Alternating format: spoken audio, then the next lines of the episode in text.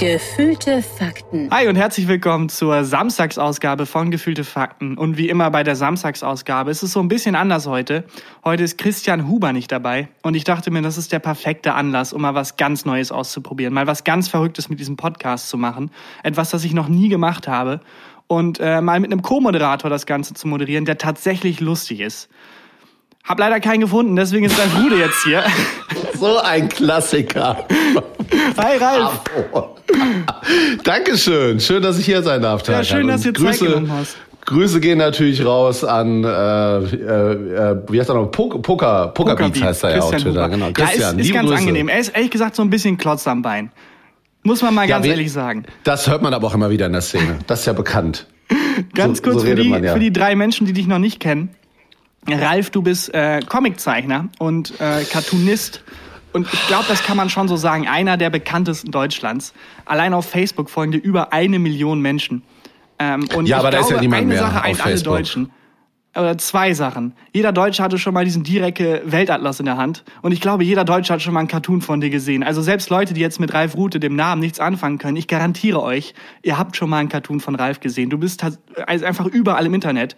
In jeder Ecke sieht man irgendwo irgendwann mal einen Cartoon von dir. Klingt auch ein bisschen wie ein Vorwurf jetzt. Es ist übrigens interessant, dass äh, die Leute immer Dirke sagen. Es heißt wirklich Dirke, Weltatlas. Dirke. Ist das ja. benannt nach dem Typen, der den, der den das, Atlas gemacht hat?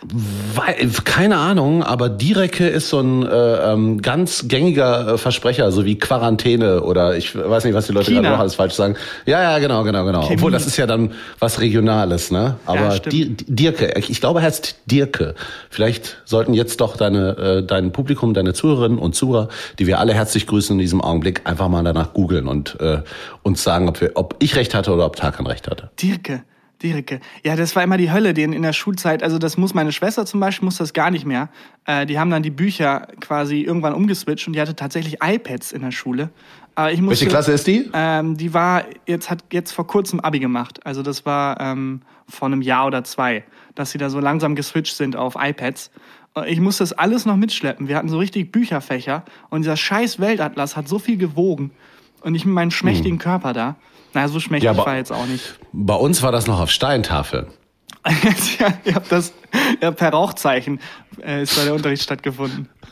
du morgens, wenn du deinen Mammut nicht aufgegessen hast, konntest du das gar nicht transportieren. Das war gar nicht möglich. Ja, Christian Huber weiß, wovon du redest. Das stimmt. Ja. Ähm, mal kurz unsere Situation. Also wir sind nicht selber ähm, im gleichen Raum, sondern wir sehen uns gerade über Skype. Und auch wenn es natürlich perfekt klingt, als wäre er im gleichen Raum, als ja, könnten wir uns berühren die ganze Zeit, uns mit Keksen füttern. Das will ich noch nicht. Nicht der Fall. Das will ich noch nicht versprechen. Also Technik und ich, wir sind keine Freunde. Ich wette irgendwie am Ende klingt meine Aufnahme irgendwie, als wenn man das so bei dem Chipmunk mäßig da so hochgesteuert hätte oder irgendwas komisches wird da sein. Oder in dreifacher Geschwindigkeit oder so. Oder ein Rausch im Hintergrund. Was sehe ich eigentlich? Wo befinden wir uns? Ist das, ist das deine Wohnung oder das ist, ist mein, auch bei Das ist ah, okay. meine Wohnung, also das Wohnzimmer. Ich habe eine Zwei-Zimmer-Wohnung, eine sehr schöne. Ähm, Hast du so Stäbchenparkett oder? Was habe ich? Stäbchenparkett, kennst also, du das? Dieses, nicht so ganz, was aus wie ganz normales Parkett. Also wie Jenga? Dieses, ah, ja. dieses mittelgroße. Ja. Und Aha. du bist gerade in deinem Arbeitszimmer, kann das sein? Ich bin in einem Arbeitszimmer. Oh, der feine Herr. Der bekannteste Cartoonist Deutschlands. Aus dem Westflügel.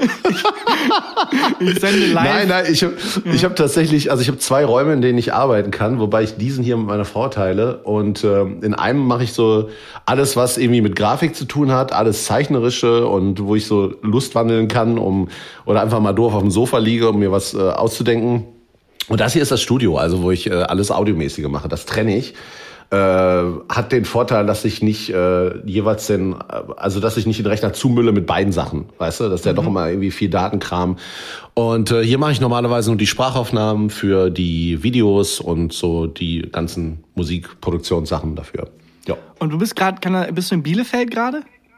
Ich bin jetzt gerade wie äh, die ganzen letzten Wochen, weil ich ja nirgendwo hin darf, in Bielefeld. Weil das müsste man vielleicht auch sagen, wann wir das hier aufzeichnen. Wir befinden uns in was Woche drei oder vier inzwischen schon der der Selbstquarantäne. Quarantäne, ja. Jo. Ich weiß ja nicht, wann Leute das hören. Keine Ahnung. Vielleicht wahrscheinlich äh, nie. Darauf kann man sich, glaube ich, einigen, schon weil Christian nicht dabei ist. Warum sollte man sich das anhören? Seine Grantlichkeit, die wird ja doch hier sehr vermisst. Seine bajovarische. Nee, er kommt aus Franken, ne? Woher kommt er denn? Ich habe keine Ahnung. Ich kenne ihn auch nicht so gut, ehrlich gesagt. Niemand, niemand weiß. Ich habe einfach, ich wollte einen Podcast kommt. machen und irgendwie war der dann im Raum und seitdem redet er irgendwie mit. Naja. Ist hinter dieser Palme hervorgekommen. ja, genau. So Wenn man dreimal seinen Namen sagt, erscheint Christian Nee, das ist so ein bisschen so wie bei Social Workern. Weißt du, so, der hat kein Zuhause, der hat nichts und dann greift man da unter die Arme. Das war so sein Make-A-Wish-Ding, dass er mal einen Podcast machen wollte. Du hast den oh, jetzt Spiegel-Bestseller-Autor. So kann's gehen. Ja, das stimmt. Aber auch, auch das, da hat sich einfach ganz Deutschland in den Händen gefasst und gesagt, komm, der Junge hat nichts anderes. Wir kaufen jetzt einfach mal alle sein Buch. Und ich weiß nicht, ob du es gelesen hast, aber das Buch, da sind auch Rechtschreibfehler drin und ist es wirklich eine Katastrophe. Naja, er hat's aber mir geschickt, alle, ich habe es leider noch nicht lesen können. Äh, wir alle äh, in ganz Deutschland, ähm, um ihn nicht zu kränken, äh, tun so, als wäre ja. ein ganz toller Autor. Und, ich bin mir sicher, es ist gut. Es ist bestimmt ein gutes Buch. Kaufen Sie bitte das Buch von Christian Huber. Es ja, heißt sieben Kilo in drei Tagen oder Ir alle Irgendwas mit Weihnachten. Ja, Ach so, genau. ja, stimmt. Zwei Weihnachtsbücher, genau. Genau. Ähm, ich frage nur, weil ähm, ich bin gerade in Köln, aber eigentlich komme ich nämlich auch aus Bielefeld. Also ich bin da aufgewachsen und groß geworden. Wir sind, glaube ich, die zwei Menschen. Wobei, nee, ähm, das stimmt nicht. Äh, ich glaube, Olli Welke kommt auch irgendwie aus der Ecke. Und vor ja, allem. Erstmal, äh, äh, also einige, die aus dem Humorbereich kommen, kommen aus Bielefeld. Ich will sie jetzt gar nicht alle aufzählen, weil es ist auch nicht nur das A-Material dabei. Aber wer irgendwas mit Humor zu tun hat, kommt eigentlich standesgemäß in Deutschland aus Ostwestfalen. Du bist Bielefeld, das wusste ja, ich nicht. Also Richtung nicht ganz Bielefeld, sondern eher so Quelle Steinhagen. Ich weiß nicht, ob dir das was sagt. Äh, das ist so ja, bisschen, ja, das, ja. Wir sind gar nicht so weit weg davon. Bisschen hier. Das ist ja lustig. Und seit ja. wann bist du in Köln? Äh, Stunde? Da bin ich damals, ja genau. Ich bin jetzt, als ich gehört habe, dass man nicht mehr reisen darf und zu Hause bleiben soll, bin ich sofort in mein Auto gestiegen äh, und äh, rumgereist nach Köln. Äh, nee, seit äh, vier Jahren jetzt. Äh, die BTF hat mich ja angeheuert und dann bin ich für die nach Köln gezogen. Und davor war ich in Münster und habe studiert. Und davor halt in Bielefeld, ja.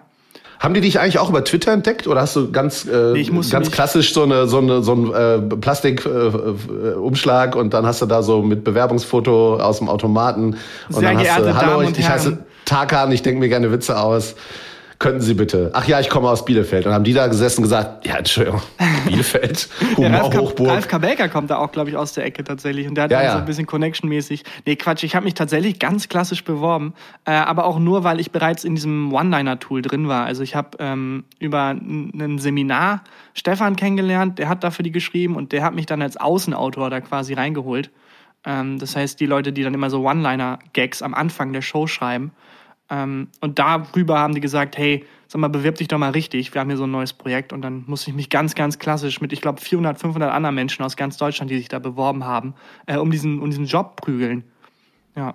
Und bist du dann auch so ein bisschen gecastet worden? Das heißt, Total, also ja. Ähm, Mit ja, also die habe ich gefragt, weil früher oder später seid ihr ja alle irgendwie auch ein bisschen vor die Kamera geholt worden und wird dann da schon auch abgecheckt. Und das kennt man ja auch von den von den Late Night Shows äh, in den USA, dass da eigentlich niemand nur schreibt. Du bist ja eigentlich auch immer irgendwann Teil des Ensembles und spielst in ihrem Sketch mit, wenn es auch nur kleine Rollen sind und äh, Gucken die da so ein bisschen, ob der da Ambitionen hat? Ich glaube, hat? ehrlich gesagt. Du hast ja gar nicht so Bock drauf, ne? Das ist immer so aus der Not geboren, glaube ich, in der Firma, dass ähm, ähm, quasi die Autoren, ich glaube, das ist auch bei jeder Late-Night-Show so, dass wenn man dann was schreibt und merkt, äh, aber wir kriegen es jetzt nicht hin, bis zur nächsten Aufzeichnung da irgendwie tolle Schauspieler zu engagieren und dann irgendwie ein großes Set aufzumachen, dann wird halt die Kamera im Raum aufgestellt, dann sagen wir, ja komm, dann nimm den Autorenraum mit und dann spielt das irgendwie Max Bierhals, oder keine Ahnung. Also das ist, glaube ich, ein bisschen aus der Not geboren tatsächlich. Grü ähm, Grüße gehen raus. Shoutout an Max Bierhals. Aber ich äh, glaube, da wurde ich in die Richtung gar nicht abgecheckt. Es war mehr so, ähm, wie viel kann er arbeiten äh, und äh, wie schnell kann er abliefern und äh, nimmt das wirklich ernst? Oder ist das hier einfach nur so, ein, so eine Phase in seinem Leben mit, oh, ich, vielleicht mache ich mal was mit Gags? Ähm, weil ich glaube, das ist der BTF tatsächlich richtig, äh, wichtig, dass man da. Dass man Humor ernst nimmt. Dass man genau. das wirklich ernst nimmt, dass man das als Job versteht. Und ich glaube, das ist bei dir nicht anders. Ähm, ist das dann dein, dein, also jetzt äh, das ganze Switch gerade in so, äh, dass ich dich interviewe, aber es Ich finde es ganz angenehm eigentlich, ja. Ne? Ich mach, ich drehe das Ding jetzt mal hier kurz mal rum. Wir müssen auch hier, glaube ich, schneiden wir einen neuen Trailer dann dazwischen, so ein Intro, was dann komplett von mir präsentiert Quatsch, wird. Ich schneide dich komplett raus einfach. Und dann ist es einfach so. ein Tag an redet über sich selber. Ist, ist ja einfach. Wie diese Garfield-Comics. Garfield ohne Garfield. Und hier bist du es auch komplett alleine. Ähm, und dann ist es ja auch wirklich dein erster richtiger Job gewesen, ne? Du hast dann vorher Schule gemacht, oder? Ja, also ich habe ähm, ganz klassisch tatsächlich bei der Zeitung angefangen. Also ich habe damals. Bei, bei welcher? Äh, bei in Steinhagen habe ich beim Westfalenblatt angefangen. Willst du mich eigentlich verarschen? Du warst nämlich bei den Westfälischen Nachrichten Komm, gewesen, ne? Du hast doch, das ist doch. Im Ernst jetzt? Ja, ernsthaft. Du hast auch? Ich habe beim Neuwestfälisch Neuwestfälisch, nicht ach, Westfälische Nachrichten war ja. ich selber. Das war in Münster. Wer war ich denn nochmal? Das ist ja geil. Nicht ja, ich hab ganz was? klassisch irgendwie mit 15, als ich meinen Eltern gesagt habe, ich glaube, ich will irgendwie was schreiben und was machen, dann meinten die, ja, dann mach, hol dir ein Praktikum oder so, fang an. So nach dem Motto, Mama, Papa, ich weiß jetzt, was ich machen will. Ja, warum machst du es denn dann nicht? Und dann habe ich mir äh, Das sind aber geile Eltern, die ja, sowas sagen. Also wirklich, das ist, äh, da bin ich wirklich sehr, sehr froh drum, dass ich, ich konnte mir jeden Beruf, alles Mögliche aussuchen, was ich will. Also komplette Freiheit. Aber Hitman. ich muss es dann halt machen. Also hätte ich gesagt, Aha. ich will Clown werden, hätten die gesagt, ja, dann such dir eine Clownschule raus und nimm's ernst und mach es. Ähm, aber da bin ich dann in den Herbstferien auf Eigeninitiative zum Westfalenblatt gegangen und habe nach einem Praktikum gefragt, irgendwie mit 15, 16 oder so. Und dann hast du so drückermäßig Abos an den, an den Türen vertickt. Noch schlimmer. Ich habe dann wirklich Lokaljournalismus Güteklasse A gemacht. Ich bin ah. zum Hühnerzüchterverein. Ich habe äh, ein altes Ehepaar interviewt, das irgendwie goldene Hochzeit hatte, was ganz traurig war. Das waren sehr liebe Menschen, äh, aber es war klar, die Ehe läuft seit 40 Jahren nicht mehr. Die kennen nur das Konzept der Scheidung nicht. So, das ist noch eine Generation, wo das nicht im Rahmen der Möglichkeiten liegt. Und so, das war so, ja, was ist euer Geheimnis? Ja, unser Geheimnis ist, wir müssen ja zusammenleben, so, es gibt keine Alternative. Und ich wollte die am liebsten rütteln und sagen, nein, ihr seid zwei unterschiedliche Menschen, ihr könnt machen, was ihr wollt, so, ist es, du, ihr könnt euch trennen, ist es okay, ist es vollkommen okay, lebt euer Leben. Ja, also wirklich.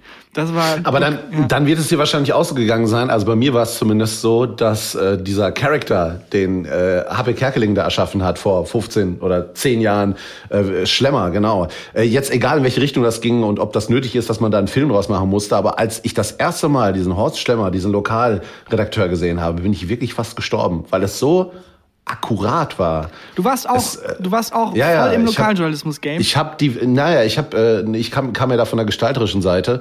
Zwar habe ich ja auch immer äh, humormäßig geschrieben für andere, aber ähm, weil ich eben das mit dem Zeichnen so konnte, habe ich irgendwie mit 16 gedacht, äh, ja, ich mache zwar schon so Zeug und ich habe ja auch wirklich schon Geld damit verdient, mir Geschichten für andere auszudenken. Als du bereits 16 warst? Also mit 14. Mit 14 habe ich äh, Geschichten für professionelle Comiczeichner geschrieben. Und wie, wie, wie lief das? Einfach irgendwie, da hat jemand an der Tür geklopft und gesagt, kleiner Ralf, magst du für mich Geschichten schreiben oder bist du da proaktiv dann irgendwie dich irgendwo reingewanzt? Ja, das wäre geil gewesen, aber das war ja sogar die äh, Prä-Internet-Ära. Also es war alles ein bisschen komplizierter. Ich habe tatsächlich einfach äh, ins Impressum geguckt von Comic-Magazinen und habe die belästigt mit äh, Post. Hab denen Sachen von mir geschickt und äh, habe dann mit ähm, äh, einigen Leuten quasi da so mit Profis Brieffreundschaften aufgebaut. Habe gesagt, hier, das ist mein Zeug. Was denkst du, was könnte besser sein? Und irgendwann kam auf äh, eine Geschichte von mir einfach ein Scheck und dann habe ich das bezahlt bekommen und dann war ich drin, tatsächlich mit 14.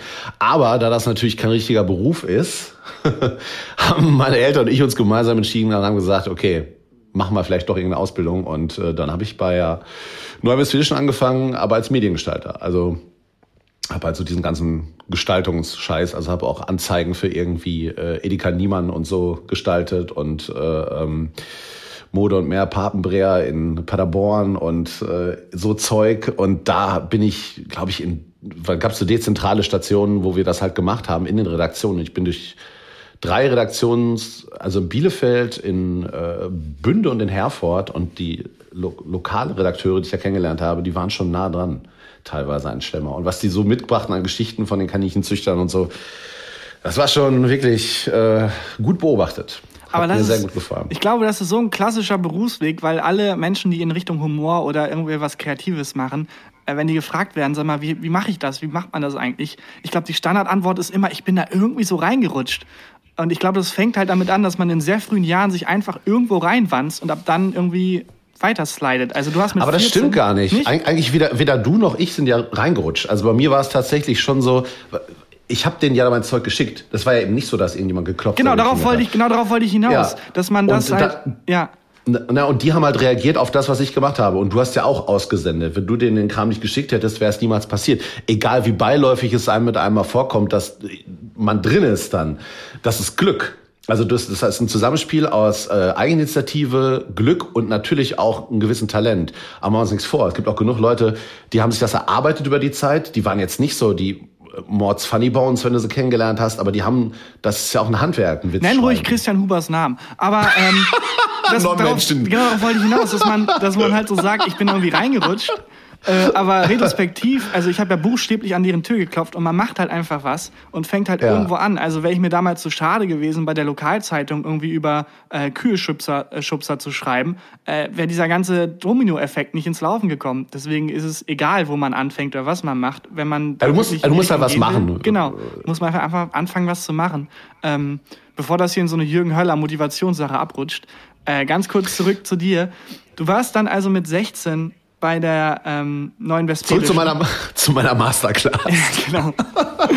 und hast dann da gearbeitet. Und wie, aber wenn du als äh, quasi. Ähm, äh, mit 17 habe ich da angefangen. 17. Ja. Aber das mhm. war ja noch nicht der, der Cartoonist Ralf Rude, das war eher so der Grafikdesigner, meintest du gerade. Was genau hast du denn da gemacht? Und wie ist es gewandelt von, ähm, ich sehe da die Lokaljournalisten, die schreiben, zu, ich schreibe selber Sachen?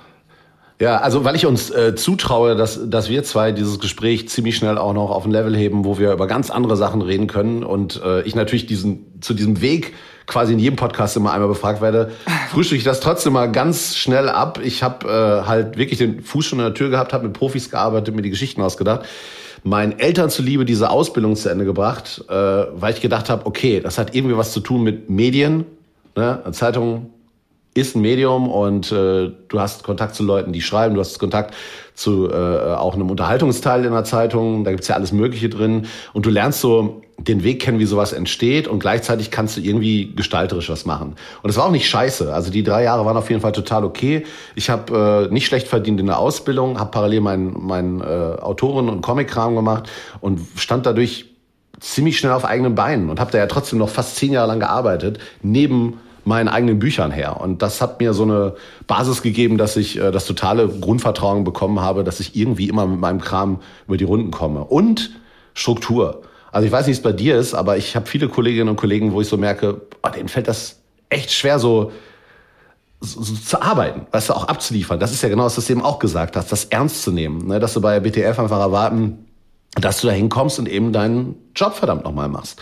Und das ist für manche Leute, die sich da so reingewurschtelt haben, glaube ich, schwierig. Und wenn du erstmal zehn Jahre deines Lebens einfach akzeptieren musst, okay, ich muss um acht da sein und ich gehe halt um fünf und in der Zeit muss der Kram fertig werden. Mir hat das geholfen, total. Einfach äh, zu wissen, das ist die Zeit, die ich habe, in der Zeit muss ich fertig werden.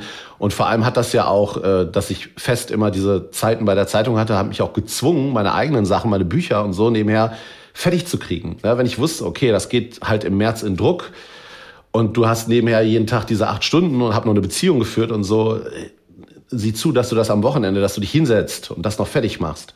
Und das war super für mich, weil dadurch kann ich immer abliefern immer was machen. Das ist, ist natürlich auch nicht alles brillant, was man macht, aber du kennst das auch. Du musst halt einen Scheißwitz manchmal machen, damit der gute nachrutscht. Ja, ich bin jetzt gerade bei Scheißwitz 9999. Ich warte noch auf den guten, der danach rutscht. Aber die, ja, die ganze Stunde ist ein einziger Scheißwitz und danach kommt nur noch pures Gold, sobald wir die Aufnahme beendet haben. Ja, ich wollte das aber auch gar nicht äh, so runterreden. Also die Zeit bei der Lokal äh, Lokalzeitung war für mich auch Wahnsinn. Also ich habe das geliebt.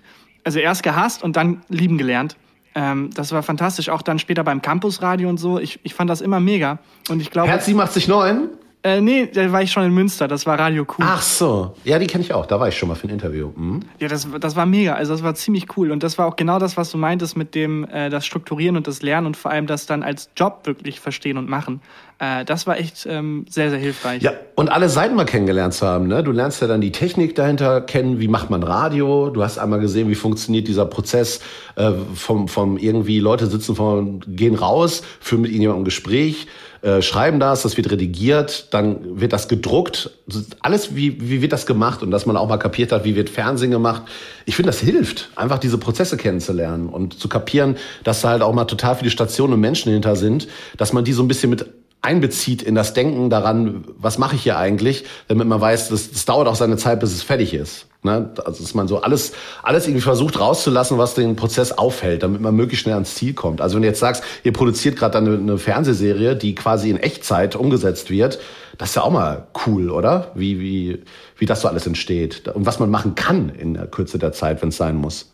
Ja, wenn, also das habe ich vor allem bei der BTF gelernt, was man, wenn man am Anfang denkt, das geht ja gar nicht, dass es sehr hilft, sich dann aber schon verpflichtet zu haben. Also ich habe auch zum Beispiel gesagt, ja klar, fünf Minuten Spots, Stand-up, schreib mich da ein, nächste Woche, ich mache das und dann direkt danach gedacht, sag mal, bin ich eigentlich komplett bescheuert, wie soll ich das denn machen? Ich habe noch nie in meinem Leben Stand-up gemacht. Oder wenn halt die BTF dann sagt, jo, wir haben hier so ein Projekt, habt ihr darauf Bock? Und so, ja, klar. Und dann sich erst zu fragen, Moment mal, wie machen wir das eigentlich? Und dann im Prozess zu merken, wie man es macht. Ich glaube, das hilft sehr. Sich Sachen zu verpflichten und dann gezwungen sein, die Sachen zu machen, von denen man vorher gedacht hätte, das geht doch gar nicht, das kriege ich doch gar nicht hin. Das ist, glaube ich, ein, sehr, sehr hilfreich. Lässt du dich da so ein bisschen treiben und guckst so, was so die Anforderungen sind, an die du dich anpassen musst? Oder hast du ein festes Ziel? Sagst du, ich will den, äh, den großen Buddenbrooks-Roman schreiben oder ich will irgendwann Stand-up machen oder mein Ziel ist ein Kinofilm? Was hast du vor Augen? Oh, eigentlich ist es gerade so, dass ich mich eher so, sobald sich Möglichkeiten ergeben, die alle ergreife. Also Christian zum Beispiel hat ähm, mich... Völlig wahllos. Nee, nee, nee, das meine ich nicht. Er hat mich dem Verlag vorgestellt und so. Und dann waren da die Connections da und dann haben die gefragt, ob ich einen Roman machen will. Dann meinte ich, nein, aber ich habe hier tolle Kurzgeschichten. Und dann meinten sie, nee, wir hätten schon lieber einen Roman. Und da habe ich gesagt, ja komm, fuck it, dann schreibe ich jetzt halt einen Roman. Jetzt muss ich einen Roman schreiben. Äh, was ziemlich cool ist. Ähm, aber ich glaube, die Philosophie bei mir ist eher, alles zu ergreifen, alle Chancen quasi erstmal zu einem Ja zu sagen und dann zu gucken, äh, wie es läuft. Also so ein richtiges, konkretes Ziel habe ich tatsächlich nicht, außer halt alles machen, was geht. Wie ist denn bei dir? Bei dir kommt ja bald ein Kinofilm raus, wenn ich das richtig verstanden habe.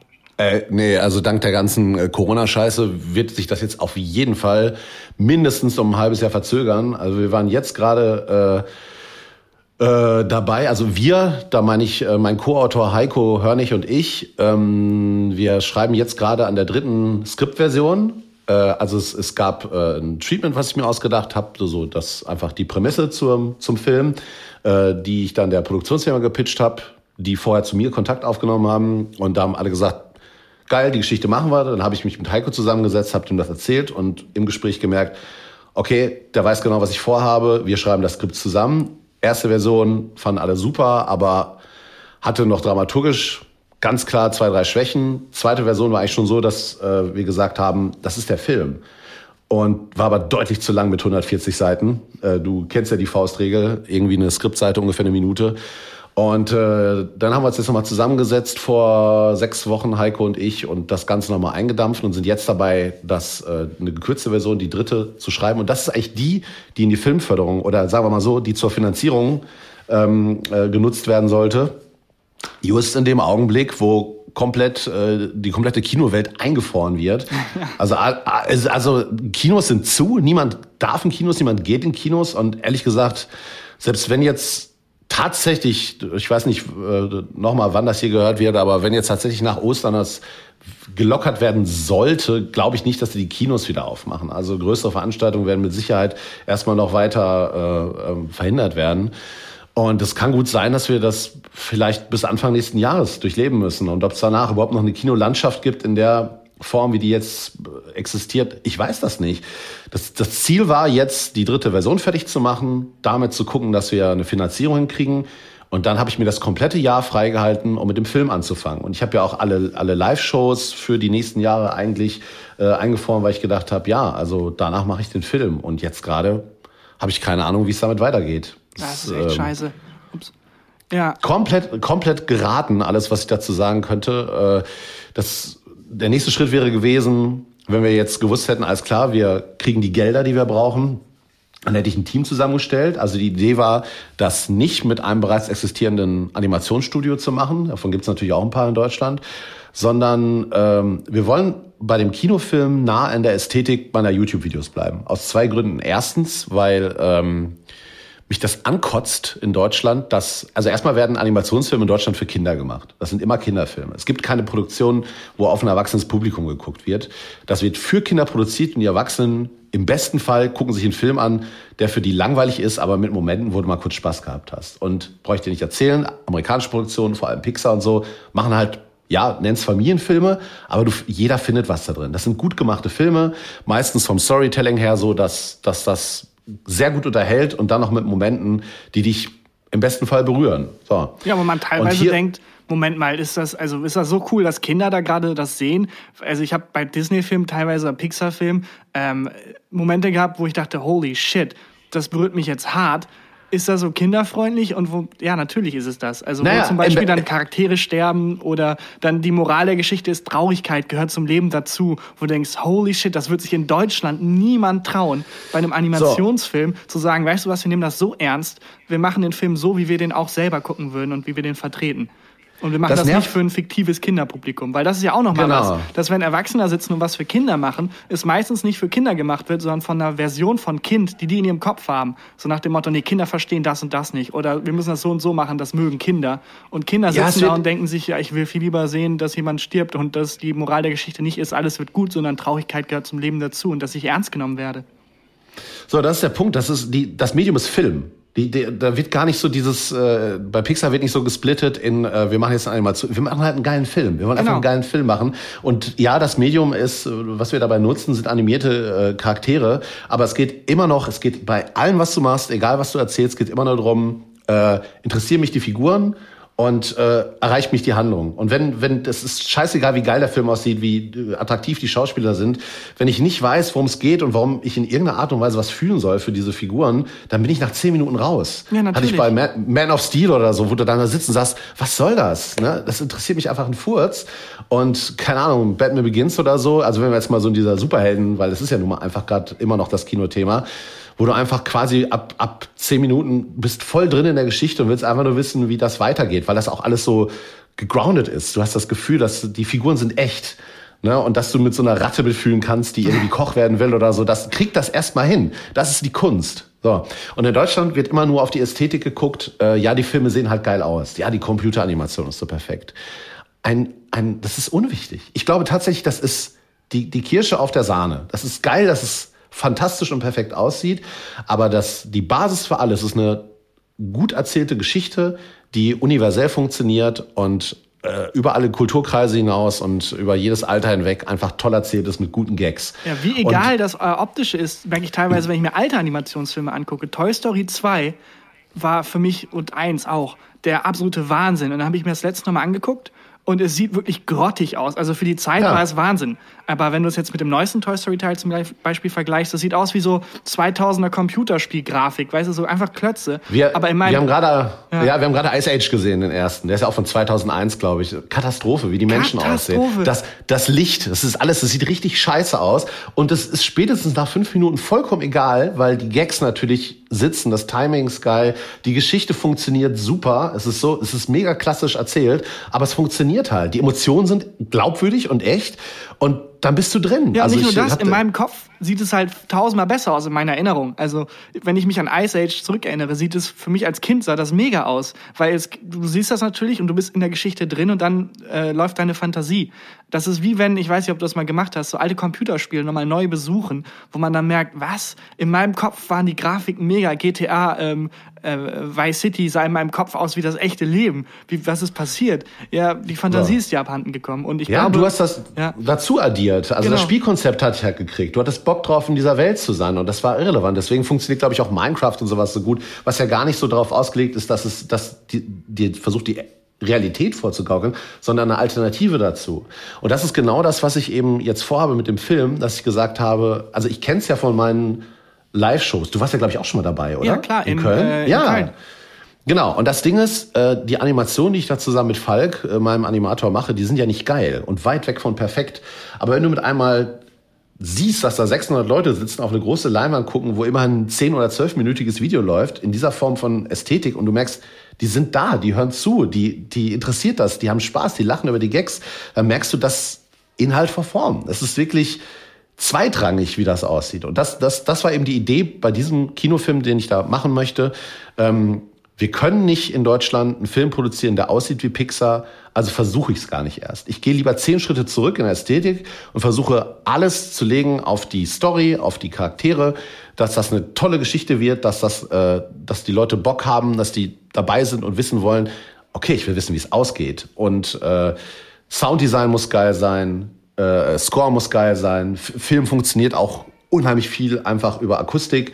Die Leute denken immer, Film ist ein visuelles Medium, Film ist aber ein audiovisuelles Medium. Es muss eben einfach auch scheiß nochmal gut klingen. Das merkst du spätestens, wenn du irgendeinen Tatort guckst und denkst, warum habe ich das Gefühl, ich gucke hier einfach irgendwie so eine Heimproduktion. Ja, wenn die halt nicht den Ton gut geangelt haben oder das nicht interessant nachbearbeitet ist, dann kann das ganz schnell, egal wie gut das aussieht, total piefig wirken. Und da würde ich äh, gerne den Schwerpunkt drauf setzen. Und deswegen habe ich mir gedacht, arbeite ich gar nicht mit äh, existierenden äh, Animationsstudios zusammen, sondern rekrutiere, im Grunde konfiguriere mir so ein Team von Leuten, auch viel weniger sollen das werden als bei so einer, so einer normalen Trickfilmproduktion, die alle irgendwas gut können und die wir so ein bisschen dann einschwören auf diese Ästhetik, die ich da habe, aber in so einem 2-0-Style, weißt du, wo die Hintergründe müssen geiler aussehen. Dass, dass du das Gefühl hast, okay, das ist eine Stadt, in der die sind. Die gibt's wirklich. Aber die, die Figuren bleiben im Grunde so, wie du sie kennst. Ist ja auch gelernt, ne? Es gibt irgendwie über 100 Videos seit 15 Jahren auf meinem YouTube-Kanal, die Leute kennen das. Die Figuren sehen halt so aus. Warum sollen die mit einmal anders aussehen?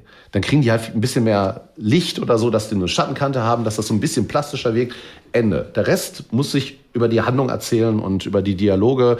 Und äh, ich sage auch immer, weißt du was, was alles ist teuer, was du zeigst in der Animation, weil du musst alles machen. Das heißt so, so wenn die Figuren laufen, dass so der Fuß sich abrollt und so, das ist aufwendig zu machen. Und ich denke halt immer so, äh, ich vergleiche es mal mit den Muppets. Ne, Kermit kommt ins Bild und du siehst ihn halt hier so bis hier bis zum Bauch und es ist doch scheißegal, ob der die Füße gerade bewegt. Zeig es doch einfach nicht. Das, wenn, wenn die Leute anfangen darüber nachzudenken, ob der dich geht, dann ist mit der Geschichte was nicht in Ordnung. Und äh, da habe ich so Bock drauf, das auszuprobieren. Und das liegt jetzt alles eben äh, erstmal ist auf, auf Halt, weil wir einfach nicht wissen, Wie wann geht's weiter. Ja, ich glaube, das ja, weiß gerade, ob, ob, es weitergeht ob, sogar, ja. Ja, ist ja auch so ein Ding. Also ich arbeite da mit Redpack zusammen und das, das sind jetzt ja auch nicht wirklich, das ist kein, die haben ja große Produktionen gemacht. Das heißt, ich denke schon, dass die in irgendeiner Form äh, auch eine kurze Durchstrecke überstehen, aber ein Jahr ist verdammt lang. Also. Weil das, glaube ich, gerade ein Gefühl ist, dass äh, auch außerhalb der Filmbranche jeder so ein bisschen hat. Sag mal, wann geht es eigentlich weiter und geht es überhaupt weiter? Ja, ich drücke die Daumen.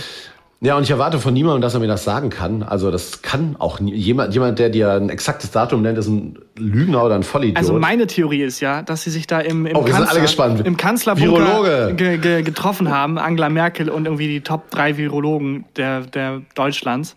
Äh, irgendwie dreimal. Ähm, die Top drei Virologen Deutschlands, Lands, Lands, Lands. dreimal irgendwie der Dorsten und das ist dann hieß, Frau Kanzlerin. Geklont. Ja, Frau Kanzlerin, ist, wir müssen ein Jahr lang leider alles dicht machen. Dann wird alles gut, aber wir müssen ein Jahr lang dicht machen. Und die Kanzlerin natürlich gecheckt hat, ey, wenn wir den Leuten sagen, es ist ein Jahr alles dicht, dann drehen alle durch. Und jetzt ist das so, ja, dass man jeden Monat sagt, ja, noch einen Monat, ja, noch einen Monat, weil jeder denkt, ja, komm, noch einen Monat schaffe ich. Und dann, dass wir ohne zu merken dann ein Jahr Quarantäne hatten. Aber macht's ja nicht. Sie hat's ja, sie hat's ja gestern auch nicht gesagt, ne, in diesem äh, Podcast oder was es war. Äh, sie hat ja wirklich gesagt, äh, ich kann Ihnen kein Datum nennen und bitte bleiben Sie geduldig. Und ehrlich gesagt finde ich das richtig und clever. Und ja, klar, äh, natürlich. du merkst, also momentan sind ja alle on board. Also gefühlt. Ne? Das hat eine Weile gedauert, auch bei mir ehrlich gesagt. Und jetzt haben wir so das Gefühl, okay, äh, jetzt funktioniert's und es gibt ja so diese Faustregel, äh, ich weiß jetzt nicht mehr den Fachbegriff, aber wir müssen halt unter diese Zahl 1 kommen, also jeder steckt momentan rechnerisch eine weitere Person an. Und wenn wir unter 1 kommen, dann kommt das Gesundheitssystem super damit klar. Dann kriegen wir das alles hin und dann kommen wir durch diese Zeit auch durch. Aber es muss natürlich ähm, reduziert werden, der ganze Umgang und die sozialen Kontakte. Und dann wird es einfach seine Zeit dauern. Und zu tun mit dem Thema haben wir, da bin ich mir sicher, bis nächstes Frühjahr. Weil das habe ich jetzt einfach so oft von, von Fachleuten gehört, ob das wirklich bedeutet, dass wir jetzt wirklich äh, ein Jahr lang nicht äh, ausgehen dürfen ins Kino, Konzerte, bezweifle ich noch. Aber so, also ich meine, der schöne Nebeneffekt ist, äh, äh, äh dass irgendwie so Leute wie ähm, Kristall nicht mehr auftreten können. Weil es einfach zu groß ist. Und äh, der das Frühjahr, wird auch, der Frühjahr wird auch hart, wenn dann plötzlich jede Woche eine Riesenveranstaltung ist, die halt nachgeholt wird irgendwie. Dann äh, wird man, glaube ich, auch äh, Veranstaltungs-Burnout. Naja, du hattest eben ganz kurz Superhelden angeschnitten, ähm, was ja jetzt so gerade so ein bisschen der, der die die Comic-Kultur so in den Mainstream zieht, habe ich das Gefühl. Also früher, wenn wir jetzt so ein Gespräch wie eben geführt hätten, wären wir übelst totale Freaks gewesen, weil äh, wer redet denn über, über Cartoons? Äh, aber mittlerweile ist das, glaube ich, in den Mainstream angekommen und zwar durch eben Marvel, durch diese Superhelden, dass sich jetzt Leute plötzlich Comics kaufen, die mich früher da verpönt angeguckt haben, wenn ich irgendwie mit einer, mit einer Comic-Ausgabe in der Hand angekommen bin. Ähm, war das denn damals für dich auch ein Ding? Also DC, Marvel und sowas? Oder ist das komplett an dir vorbeigezogen? Weil das höre ich von vielen Leuten, die eigentlich Comics und Cartoons mögen, häufig, dass sie sagen, ja, aber Superhelden-Ding ist eigentlich gar nicht so meins gewesen. Also, dass das jetzt so im Mainstream ist und Comics im Mainstream bringt, finde ich cool, aber ehrlich gesagt, so geht's mir nämlich ein bisschen. Ah, ich muss da, äh, ich weiß, das ist sehr unsympathisch, aber ich muss so ein ganz bisschen ent, entdröseln, äh, weil das zwei verschiedene Medien sind. Also es ist so ein bisschen, wenn ich den Leuten versuche zu erklären, die aus dem Comedy-Bereich kommen, was der Unterschied zwischen äh, Comic und Cartoon ist oder zwischen oder auch zwischen Karikatur und Cartoon versuche ich immer so mit Kabarett und Comedy und das, ja, es ist verwandt, ne? da passieren ähnliche Dinge. Es geht auch immer, es läuft auf Pointen hinaus, aber es ist trotzdem nicht das gleiche Medium. Und ein Comic ist zum Beispiel äh, eine Erzählung. Also mehrere Bilder, du erzählst mit einem Comic eine längere Geschichte und ein Cartoon ist halt ein Einbildwitz.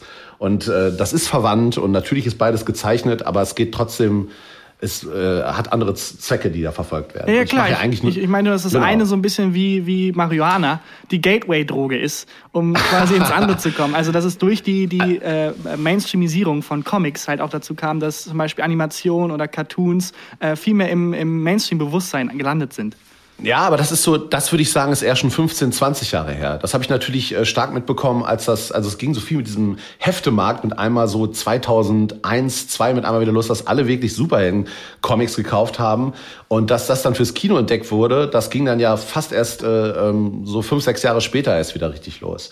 Und ich habe halt auch Superhelden-Comics haben mich eigentlich nie interessiert, never als Kind gar nicht. Das war null äh, äh, mein Genre. Ich habe halt immer funny Sachen gemocht. Also alles, was irgendwie mit Humor zu tun hat. Weswegen ich inzwischen den Leuten eigentlich mal versuche zu erklären, ja, ich zeichne und ja, ich mach, habe lange Comics gemacht und ich mache Cartoons, aber ich sehe mich eher als Komiker oder Humorautor, weil ich versuche den Leuten auch mal zu klären, die wären nicht auf Social Media auf meiner Seite, wenn ich einfach nur niedliche Katzen zeichnen würde.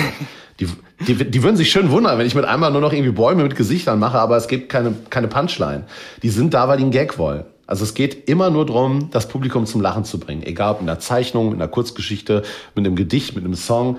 Aber äh, das Thema ist Comedy, es ist äh, äh Humor, Entertainment und ich mache es halt in gezeichneter Form. Und deswegen habe ich bei äh, Superhelden hat mir immer der Humor gefehlt. Also es gibt natürlich Serien oder auch Deadpool oder so, wo dann der Humor drin war, vor allem sehr schwarzer Humor. Und ähm, das fand ich dann auch nicht uninteressant, aber so dieses, dieses Genre an sich war für mich immer total abstrakt. Das heißt, eigentlich ist es gar nicht so unbedingt das Medium, das sich so fasziniert, sondern das, was mit dem Medium halt übermittelt wird. Also du bist jetzt nicht jemand, der Cartoons und Comics so geil fand und dann gemerkt hat, Moment mal, die Schiene Comedy in dem speziellen Fach ist gut für mich, sondern es ist eher, ich kann mich dadurch am besten humoristisch ausdrücken. Ich wusste das noch nicht, als ich Comics entdeckt habe, aber das Ding ist, wir reden ja hier von den 70ern, als ich äh, gemerkt habe, okay, äh, Leute finden lustig, wenn ich irgendwas erzähle und äh, äh, heute kannst du dir als Sechsjähriger das Handy deiner Eltern oder sogar dein eigenes nehmen und kannst halt ein Video drehen und kannst das sogar sofort veröffentlichen, kannst auf YouTube packen, kannst dir theoretisch ein Publikum aufbauen. Und in den 70ern war das unmöglich. Ich meine, hallo, du kennst Bielefeld. Ich, ne, ich habe ja sogar, ich habe in Leopoldshöhe gelebt, also noch ein Kaff weiter. Und äh, wenn du in den 70ern als Kind auf dem Dorf lebst, dann warst du weiter weg äh, von der Medienwelt, äh, als man sich das irgendwie vorstellen kann. Und dann habe ich Comics entdeckt und habe gedacht, ja, okay, du kannst einfach mit einem Blatt und einem Stift kannst du äh, Filme, Sketche machen, auf dem Papier. Du kannst das alles selber machen. Du kannst dir ausdenken, du kannst der Schauspieler sein, du kannst das inszenieren und fand das total spannend und habe dann eben angefangen, mir witzige Geschichten auszudenken, geübt und das Glück gehabt, äh, so ein Basistalent zu haben, aber Zeichnen ist wirklich vor allem Übung. Du musst es üben. Das ist wie ein Instrument lernen. Und wenn du es viel machst, wirst du besser. Du kannst unmöglich äh, nicht, nicht besser werden, wenn du es nicht übst. Und ähm, deswegen war das so mein Einstieg. Und dann habe ich im Laufe der Zeit immer mehr gemerkt, ja, es geht mir um die Geschichten und die Witze. Also das ist es. Ich will okay. mir Szenerien einfallen lassen. Und deswegen bin ich ja dann auch, also mein, mein Einstieg mit 14 so im Profibereich war ja als Autor. Die, die haben, die fanden meine Zeichnung okay, aber die haben gesagt, nee, wir mögen deine Geschichten und die Witze finden wir gut, also denkt ihr bitte was von uns aus. Und darüber bin ich dann erst zehn Jahre später äh, dann auch als Zeichner äh, in Erscheinung getreten. Mein erstes Buch habe ich mit 24 veröffentlicht. Und ähm, davon dann wieder äh, angefangen, mich total verstärkt eben auch über die, die Videos dann wieder so äh, ins Geschichtenschreiben äh, ähm, äh, wirklich zu vertiefen und mir immer längere Stories auch einfallen zu lassen. Ich schreibe jetzt ja auch quasi das erste Mal, also einen Film zu schreiben, wow, das ist ja echt nochmal eine ganz andere Nummer, ne, wo du irgendwie diese, diese mehrere Handlungsstränge zusammenführst, gucken musst bei allen Figuren, was machen die überhaupt, was machen die Nebenfiguren, ach du Scheiße, wenn du hier, wenn wir es jetzt kürzen, es fliegt eine komplette Szene raus, wo du aber dann hinterher merkst, ach nein, die hat ja Einfluss auf im dritten Akt und dann geht's erstmal los. Du kennst das, wo, wo du echt, ach du Scheiße, mir fliegt das, das ist dann wirklich wie Jenga spielen. Du ziehst irgendwo ein Stäbchen raus und du kannst es nicht einfach rausziehen. Du musst das durch irgendwie anders verbinden oder so und das, aber das, ich liebe das. Und da merke ich, das mache ich viel lieber als Zeichnen. Also am allerliebsten schreibe ich, mache äh, dieses Voice Acting für die Videos. Ich liebe es einfach, die, die Charaktere zu spielen und überhaupt dann so diese, diese, diese im Kopf diese, diese Hörspiele eigentlich zu produzieren, diese Filmwelten zu erschaffen, die eigentlich schon akustisch da sind.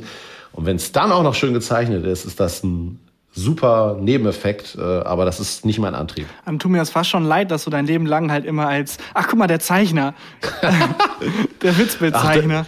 Ja, aber das, deswegen habe ich dann ja auch irgendwann äh, diesen äh, Witzbildmaler draus gemacht, weil ich, ich mag es, das selbst so ein bisschen klein zu machen. Und wenn die Leute dann sich damit beschäftigen, merken sie, was noch dahinter steckt. Und das ist total okay. Ich meine, also ich habe ja der Tatsache, dass ich zeichnen kann, viel zu verdanken. Also wenn ich nur die, dieser Autor gewesen wäre, säßen wir jetzt hier heute nicht. Glaube ich nicht. Und dann habe ich ja doch angefangen, selbst zu zeichnen und äh, Social Media früh genutzt und äh, dass mir jetzt irgendwie drei Millionen Menschen im Internet folgen, ja, das hat natürlich doch auch damit zu tun, dass ich niedliche Katzen zeichnen kann, weil die sind die Rampe zum Gag. Ne? Das ist so der, der erste Zugang, der Türöffner, dass die Leute sich überhaupt durchlesen, was in der Sprechblase steht. Weil wenn du in irgendeiner Form äh, visuellen Stil hast, der die Leute nicht interessiert, dann werden die sich dein Zeug auch nicht angucken. Es ist immer eine Mischung. Ich weiß es nicht. Also genau wie als Komiker, wenn du zu attraktiv bist, für die Leute dich vielleicht auch nicht witzig oder äh, wenn du zu viel Grimassen machst, dann finden die dich albern und das ist bei den Zeichnungen das Gleiche. In irgendeiner Form die Waage muss irgendwie da sein, dass es, weißt du, heute sagen ganz viele Leute, äh, die mich nicht mögen, ja, der macht diese Mainstream-Sachen. Ja, am Arsch mache ich Mainstream-Sachen. Es war halt einfach 15 Jahre null Mainstream. Jetzt, wo es, wo es so viele Leute kennen, ist es leicht zu sagen, das ist Mainstream, weil es einfach viele Leute kennen, aber das hat halt, das war nie von jetzt auf gleich bekannt. Es war ein Prozess, es hat sehr, sehr, sehr lange gedauert. Und äh, dann so immer äh, zu denken, so, ach ja, klar, dass das bekannt ist, es ist ja bunt und so. Nein, es gibt nicht diesen einen Schlüssel. Es gibt ihn nicht für eine Band, um die zusammen zu casten. Es gibt den nicht für ein Drehbuch, für einen Film. Es gibt immer Elemente, die da mit drin sein können und wo man von weiß, dass sie funktionieren. Aber wenn es so einfach wäre, würde es ja auch jeder machen. Also es ist Glück, Ausdauer und äh, ein bisschen Talent.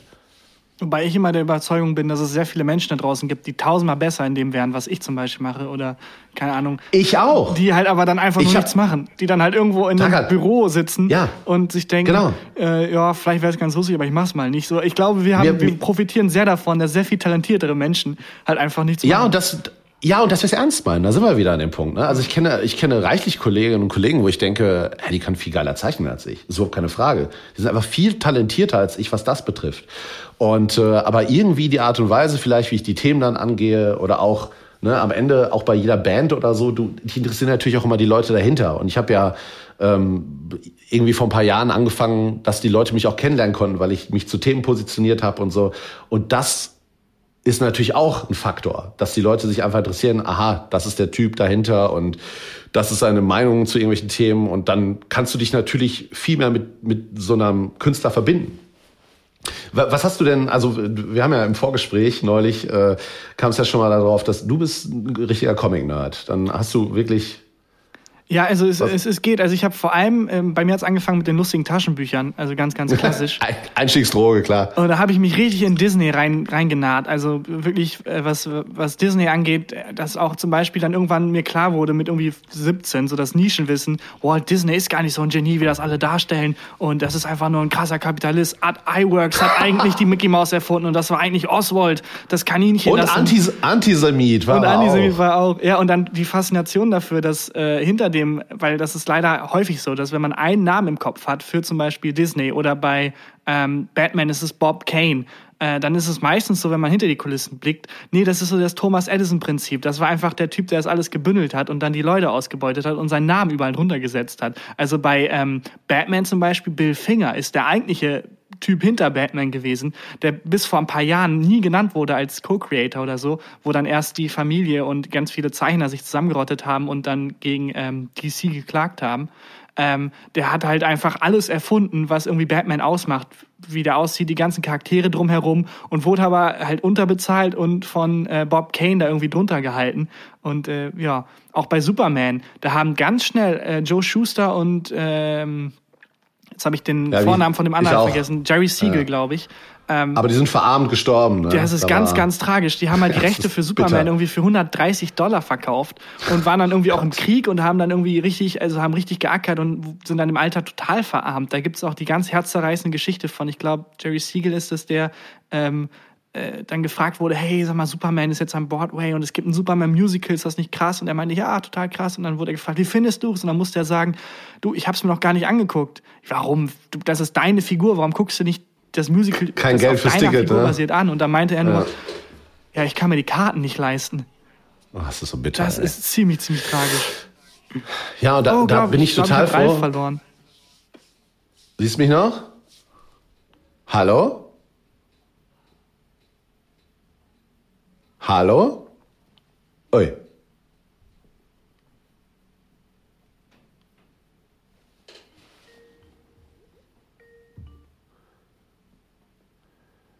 Interessant. Ich konnte dich noch sehen und hören. Ich gar nicht, aber ist egal. Lief deine Aufnahme weiter? Alles, alles weitergelaufen. Bei dir auch? Ja, dann machen wir einfach weiter, als wenn du schneiden. Machen wir einfach weiter. Ja. Der meinte dann, er, ja, ja. er kann sich halt die, die Karten nicht leisten. Ja. Ja, das ist so bitter. Und ich, und da habe ich zum Beispiel bei so ein paar Punkten, also ich, ich es gab, würde ich sagen, so vor 15 Jahren gab es so Momente, wo ich gedacht habe, das geht mir alles zu langsam mit dem, was ich meine Karriere nenne. Da müssten doch eigentlich schon viel mehr Sachen passiert sein und so.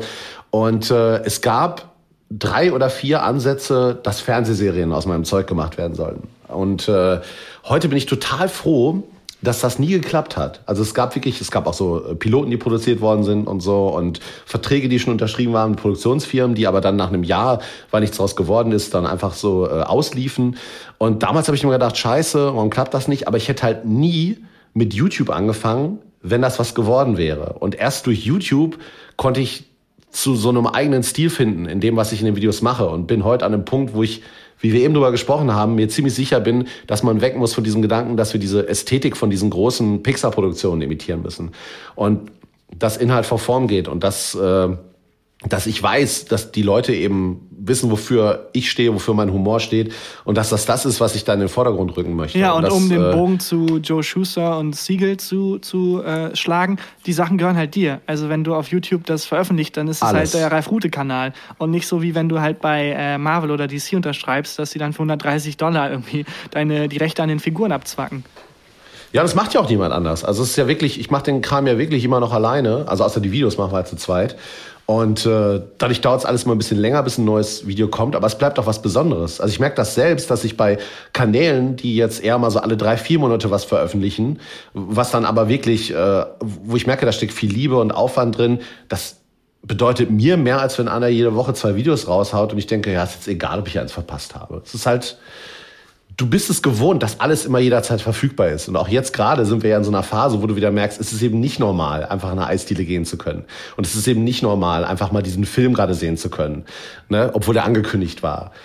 Das tut, glaube ich, ganz gut. Also es tut auch einigen Leuten ganz gut, das mal wieder zu kapieren, dass du nicht alles immer jederzeit bekommen kannst. Ja, und, und das äh, auch Sachen, also ich glaube, das ähm, ist die, die Grundkrankheit von humoristischen Dingen ähm, dass es so äh, behandelt wird, als wenn, ja komm Ralf, dann mach doch noch einfach jeden Tag zwei Cartoons. So ist das sind doch nur Cartoons. So, nee, äh, auch da steckt Arbeit drin. Ich liebe es, wenn Leute auf meinem YouTube-Kanal äh, unter ein Video schreiben, mach doch mal wieder eine neue Folge Flossen. Wo ich denke, ach, geile Idee, wäre ich ja selbst gar nicht drauf gekommen. Äh, also zwei Sachen. Erstens, äh, ich mache aber gerade was anderes. Und zweitens, ähm, ja, das dauert eben seine Zeit. Ja, mein, also und deswegen unfassbar. Also das, da hat sich Kurt Tucholsky damals schon drüber beschwert. Der ähm, äh, hat dann halt auch teilweise lustige Lieder und so geschrieben und wo es dann hieß, ey, mach davon davon mehr und wir wollen mehr und hau doch eine jede Woche davon so eins raus. Und wo er meinte, also eigentlich, wisst ihr, wie viel Arbeit da drin steckt? Also es wird immer so behandelt, als wenn ich das einfach so aus dem Handgelenk schütteln würde, nur weil es lustig ist, aber steckt genauso viel Arbeit drin wie, also das hat er jetzt, jetzt kein, kein wörtliches Zitat, aber mal paraphrasiert, wie in meinen anderen literarischen Werken. Und da meint er noch übrigens, irgendwann wird einer geboren werden, der heißt Tarkan, das ist ein guter Typ. Ähm, auch das ist jetzt gerade paraphrasiert, aber ja, also selbst Kurt Tucholsky kannte das Problem schon, dass es hieß, Mach ja. mal so, so ein Sharepick draus, so mit dem Tucholsky-Foto und das ist genau, komm, das mache ich. Ich höre mir gleich nochmal, was du gesagt hast, mach das Sharepick fertig. Kannst ja, das ist kein auf Twitter teilen. Aber er hat sich damals schon drüber beschwert, dass ähm, humoristische Dinge immer so als, ja, das macht man halt so nebenbei oder haut das mal raus. Das, das hat halt keine Wertigkeit. Ja, Wobei, aber das ist halt sein, das ist halt sein Fachgebiet. Also ich weiß nicht, wie es bei dir ist, aber ich kenne halt viele Leute aus dem Comic-Bereich, ich kenne Leute aus dem Cartoon-Bereich, ich kenne Leute aus der Comedy, ich kenne Leute, die auf Bühnen stehen und ich kenne Musiker, ich kenne Schauspieler und alle erzählen dir das Gleiche, dass ihre Arbeit eigentlich nicht gewertschätzt wird. Das hat nichts mit Comedy zu tun oder das ist immer, sobald du nicht sagst, ich bin Maurer, können die Leute sich schwer vorstellen, wie arbeitet diese Person eigentlich und wie lange hat es gedauert, bis sie an diesen Punkt gekommen ist. Bei Maurer ist klar, und auch da, ohne den Beruf abwerten zu wollen, der ist wichtig, ist sogar systemrelevant du lernst den halt, was weiß ich, zweieinhalb oder drei Jahre und dann kannst du eine Mauer hochziehen oder ein Haus bauen oder was auch immer du alles damit machen kannst. Und wenn du dir Witze ausdenkst, denken die Leute, ja, der ist halt lustig und schreibt das auf. Wobei das, Dass das dauert. Ja, glaube ich auch ähm, so ein bisschen ähm, die Krux ist, weil so muss es ja auch sein. Niemand lacht über einen Witz, wenn der weiß, wie, wie viel andere Witze du verworfen hast und wie lange du dran gearbeitet hast. Also wenn, wenn jemand, äh, ich glaube, das Unlustigste der Welt ist jemand, der versucht, lustig zu sein, bei dem man merkt, oh, der, der versucht das gerade sehr angestrengt. Äh, ja, Christian, Non-Menschen. ja, das, also wenn man, ich glaube, das ist leider auch Teil der Sache, dass äh, wenn die Leute wüssten, wie viel Arbeit zum Beispiel in den Cartoons drin steckt oder in den äh, lustigen Zeichnungen oder den Gags oder so, dass es dann weniger lustig wird würde, weil ähm, dann das eben nicht mehr so beiläufig und unbeschwert kommt. Und wenn man will, dass sich das ändert, muss man den Leuten das halt ähm, zeigen. Also ich habe ja äh, auch auf meinem Kanal ein Video, das ist ein Making-of, wo ich zeige in knapp fünf Minuten, wie die Videos entstehen. Und ich merke, dass die Leute das nicht kennen und ganz oft auch nicht danach suchen, weil man muss wirklich nur Route und Making-of eingeben und dann hat man's.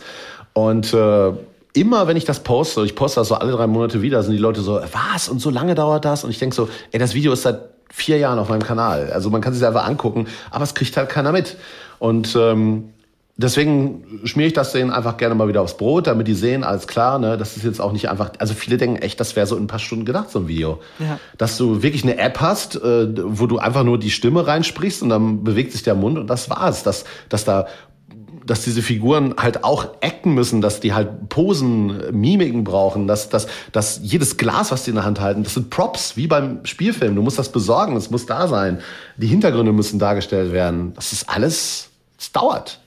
Ja, und das ist also, wenn man sich dann auch alte Animationsfilme ansieht, äh, wo es halt nicht mal vom Rechner Unterstützung gab, äh, Wahnsinn, dass da wirklich Kohorten von Zeichnern einfach wirklich jeden Frame gezeichnet haben und dass dann irgendwie 700 Zeichnungen am Tag entstehen mussten, damit einfach nur Cinderella ihr scheiß, äh, keine Ahnung, Glas hochheben kann, ist, ist unfassbar. Es ist Wahnsinn in Animationen, wie viel da an Arbeit drin steckt.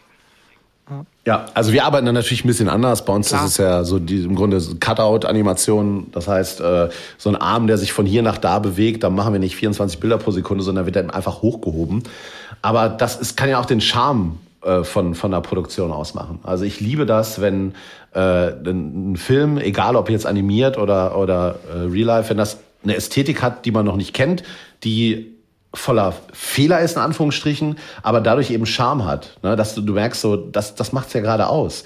Genauso wie so äh, 8-Bit-Animationen oder so Computerspiele. Das ist ja geil. Also ne, wenn das, wenn das diesen Umstand nutzt, dass das eben so reduziert ist, dann kann das ja total super aussehen und kann ja auch zum Humor beitragen. Also wir können zum Beispiel in unseren Sketchen Gags bringen, die jetzt nicht immer in einer perfekten Ästhetik funktionieren würden. Und bei, bei uns kann es oft schon lustig sein, dass die Figur halt wirklich, die steht zehn Sekunden da und mit einmal zwinkert sie. Das Blinzeln kann so viel zu dem Gag beitragen, das ist halt Wahnsinn und das liebe ich, das auszuloten. Ich finde auch interessant, dass dann viele halt sehr professionelle Produktionen das zum Teil ähm, adaptieren. Also bei Rick and Morty zum Beispiel, der Stil, die Augen, wie die da so reingekringelt sind, das ist ja nicht aus Versehen, dass es äh, ähm, ein bisschen mehr nach improvisiert gezeichnet aussieht, sondern das ist ja eine, eine bewusste Entscheidung gewesen, um damit die Humorfarbe zu transportieren. Oder South Park, ich glaube, die haben einen ganz äh, eigenartigen Produktionsprozess. Die produzieren, glaube ich, äh, quasi innerhalb von Rekordzeit diese Animation und dadurch sehen die Fünf halt auch Tage. so aus. Fünf Tage, was unfassbar ist, aber was halt Teil ja, des Konzepts allein, ist. Also allein in fünf, in fünf Tagen dieses Skript zu schreiben, ist ja schon Wahnsinn. Und ja. parallel wird halt da die Animation produziert. Und die sind ja, also das basiert ja auf diesem Kurzfilm, den äh, Trey Parker und Matt Stone gemacht haben, als sie, keine Ahnung, äh, Studenten an der Filmhochschule waren oder so. Und da haben sie ja wirklich mit so ausgeschnittenem Tonpapier diese Ästhetik gemacht. Und äh, die erzählen immer wieder gerne davon, dass die das Animationsprogramm, ich weiß aber nicht, wie es heißt, mit dem sie jetzt produzieren, äh, aufwendiges CGI 3D-Programm ist, mit dem sie aber so ja, total runterbrechen, damit es so krampig aussieht. Ja. Und auch da, ne, wenn das, die Stories sind geil, äh, die Dialoge sind super und du vergisst das. Und das ist das Tolle, wenn die Leute nach zwei Minuten vergessen, dass das scheiße aussieht, weil die wissen wollen, wie es weitergeht. Und da wird bei Pixar geben sie pro Produktion irgendwie, okay, jetzt in diesem Film konnten wir mit einmal Fell, Fell sieht jetzt echt aus, Wasser sieht jetzt perfekt aus. Ja, das ist geil. Es ist aber auch tatsächlich für die Story eigentlich irrelevant. Die können das machen, die haben das Budget und es ist natürlich toll, dass sie es jedes Mal so ein bisschen mehr nach vorne bumsen, dass da wieder irgendwas passiert, was vielleicht jemand anderes für seinen Film nutzen kann, dass das jetzt machbar ist. Aber wichtig für die Geschichte ist es nicht. Ja, wobei die halt dann eben auch die Geschichte ziemlich geil machen meistens. Aber da reichen sich gerade Anfang und Ende so ein bisschen die, die Hände. Äh, wir haben damit angefangen, darüber zu sprechen und enden jetzt so ein bisschen damit. Es tut mir leid, dass wir wieder so, das passiert, glaube ich, auch. automatisch. könnte auch sagen, wir haben, wir haben uns gar nicht weiterentwickelt im Laufe dieses Gesprächs. Nee, nee, das war schon Konzept. Das war schon Konzept. Tut mir leid, das ist, passiert ja wahrscheinlich immer wieder, wenn man sich random zum, zum Reden trifft, ist immer abdriftet in, ey, und Cartoons und Comics und ey, hier Marvel oder ey, hier, äh, keine Ahnung, Disney und Pixar. Da, vielleicht können wir noch so einen 5-Minuten-Blog einbauen, wo wir irgendwie über Käse reden oder so, damit du auch mal was Neues bereden kannst. Ja, das ist völlig in Ordnung. Ich verstehe das auch und ich merke es vor allem selbst. Äh, also manchmal bin ich tatsächlich so ein bisschen genervt davon, bis ich dann irgendwie bei Kollegen äh, bei einer Signierstunde bin und so von der Seite zugucke, wie die zum Beispiel zeichnen für andere Leute. Und ich selber merke, wie mich das fasziniert. Und ich denke, ah, so macht, ach, der fängt mit der Nase an oder so. Und dann siehst du das mit einmal und kapierst, worin die Faszination liegt. Das ist auch das erste, also ich krieg so oft, so oft E-Mails oder äh, Direktnachrichten von Leuten, die sagen, äh, ja, hier, pass auf, ich habe eine geile Idee und dann beschreiben sie die Idee und die Idee ist nicht geil. Und äh, es endet immer damit, dass sie sagen, ähm, äh, ja, ich kann halt leider nicht zeichnen. Und ich denke immer, ja, du kannst auch nicht texten. Ja, an der Aber Stelle, Christian, es wäre nett, wenn du einfach aufhörst, Ralf, die ganzen Sachen zu schreiben.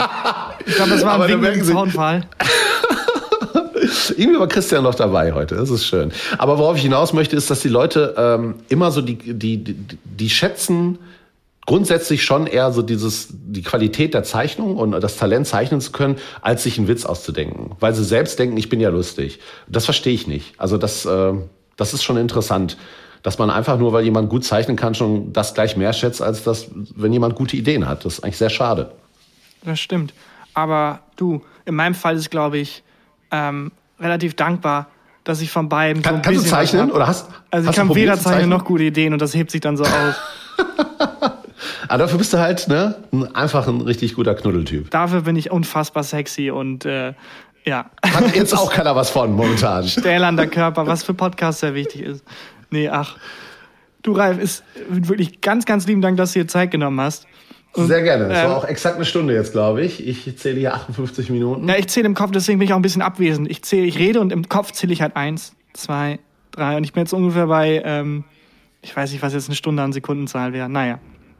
Auf jeden Fall danke, dass du dir Zeit genommen hast und äh, ein bisschen mit mir gequatscht hast. Wie gesagt, sorry, dass wir wieder nur über Comics geredet haben. Wobei ich auch das Gefühl habe, dass jeder im, im Humorbereich, der mit dir redet, sich darauf stürzt, endlich mal über Comics reden zu können.